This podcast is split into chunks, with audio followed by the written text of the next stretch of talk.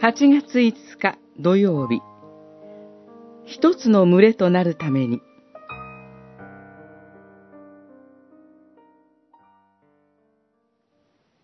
むしろあなた方は、その人が悲しみに打ちのめされてしまわないように、許して力づけるべきです。そこで、ぜひともその人を愛するようにしてください。そうするのは、サタンにつけ込まれないためです。サタンのやり口は心得ているからです。コリントの信徒への手紙に、2章7節から11節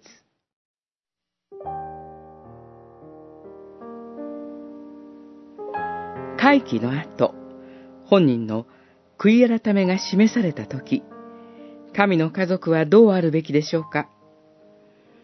罪の裁きのために用いられた教会会議は、悔い改めた人に対しては、キリストの前で、真に許し、受け入れます。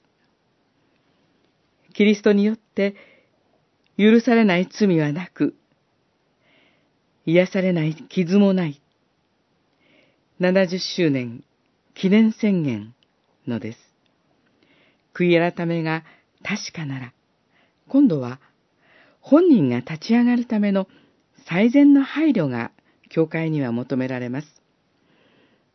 パウロはその人が悲しみに打ちのめされてしまわないように、許して、力づけ、愛を確認するようにと進めます。教会は罪の許しの恵みを共に喜び分かち合う神の家族です。このような時こそ、自分も罪許されたものであることを自覚し、許しの共同体に生きる者として、心から兄弟を受け入れなければなりません。人を責め、裁くことが得意な私たちです。許すことが難しい私たちです。キリスト者同士を互いに敵対させ、教会を分裂させようとするのがサタンのやり口です。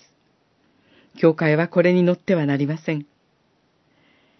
許し合い、愛し合う一つの群れとなれるよう、精霊の助けをいただけますように。